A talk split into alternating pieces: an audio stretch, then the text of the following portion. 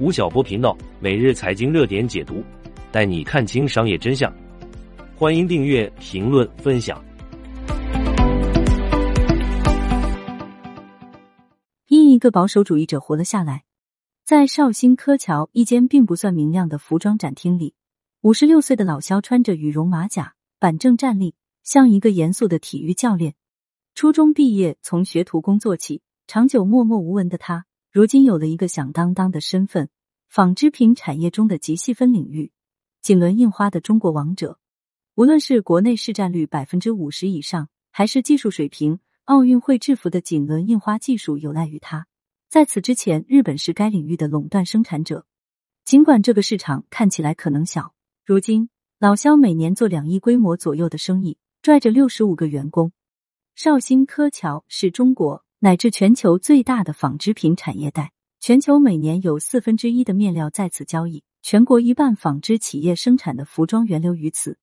上周，小巴在绍兴、杭州等地调研了少数几个还没被形势打趴下的企业，老肖的企业前拥是其中规模最小的一个，订单已经排到了六七月份。据海关总署，今年一到二月，我国纺织品服装出口四百零八点四亿美元。同比下降百分之十八点五，其中纺织品出口一百九十一点六亿美元，同比下滑百分之二十二点四；服装出口两百一十六点八亿美元，同比减少百分之十四点七。这份成绩背后十分不寻常。老肖有三项基本原则：一、不贷款。这家企业大约一亿投资规模，关键是没有一分钱贷款。从一个小细节尤其可以看出他在金融方面的保守作风。如今感到懊悔的一件事是，早年全款买了一套价格五百多万的房子，现在值一千七百万。假设当时选择贷款，则可以买上两套。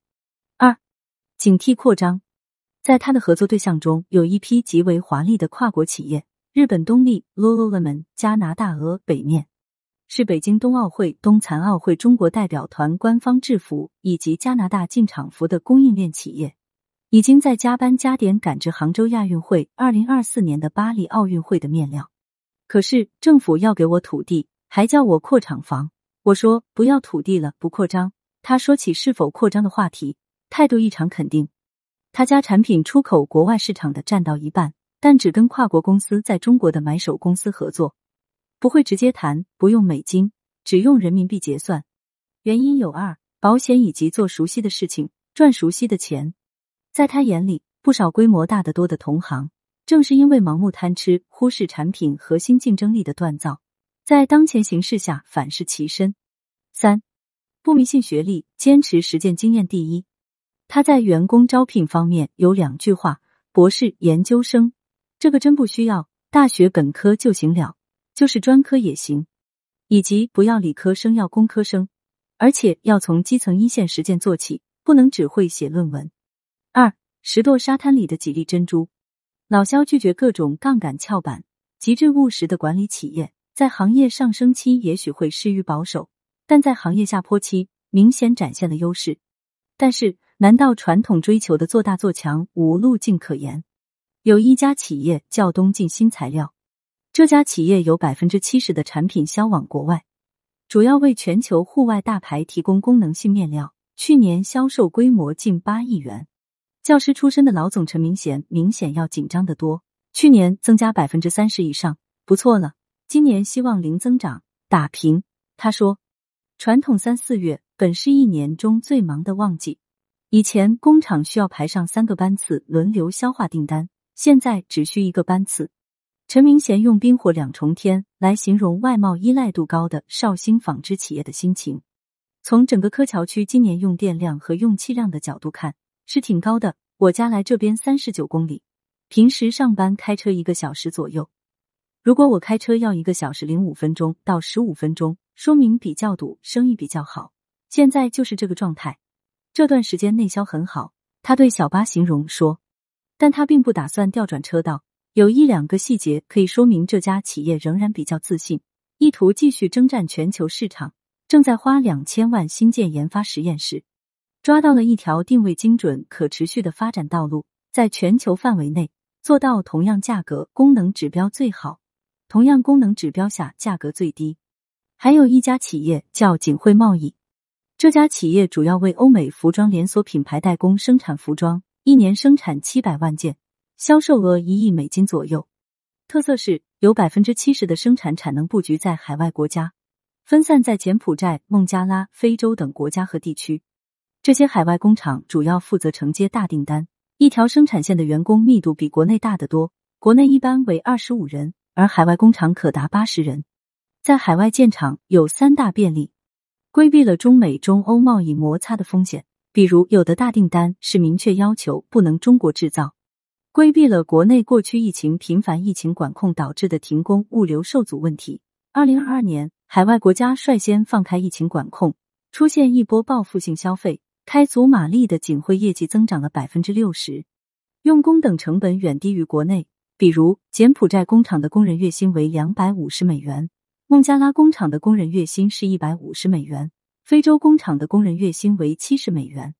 当国内外贸企业经历大风大浪时，提前布局的锦汇老总周斌自称只遭遇了小风小浪。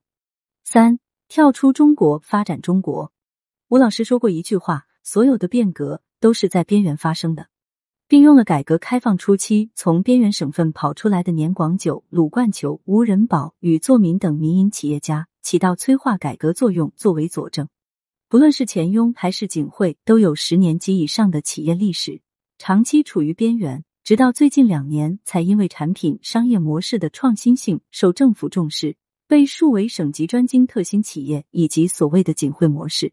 我们在这些顽强生存的企业身上，发现了外贸行业最前沿的变革细节以及理念：一、精准定位企业，不可逾越雷池半步。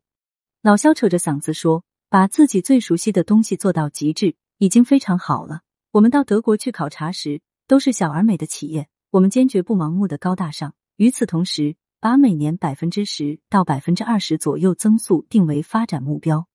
老肖是重视技术的，接收了国内纺织业巨头山东如意集团的锦纶印花专利技术人才，首度引进日本科尼达数码直喷打印机，研发了原创的打印软件和纳米墨水。”拥有二十二个人的研发团队，占比百分之三十三。锦汇周斌创业二十年，一条坚定不移的观念是只做代工，不做品牌。你知道中国有多少家服装厂吗？几十万家，但是你记得住的品牌就那么几个，剩下那些你都不认识的。现在我已经看得很清楚了，跳进去做品牌没有机会了。他明显表现出对于从代工延伸做品牌的警惕。二，在行业企业风风光光时布局未来。老肖接触锦纶印花技术是在二零一三年，并深度参与了山东如意集团在锦纶印花上的推广应用。东晋新材料的陈明贤看中功能性面料的潜力，是在二零一零年。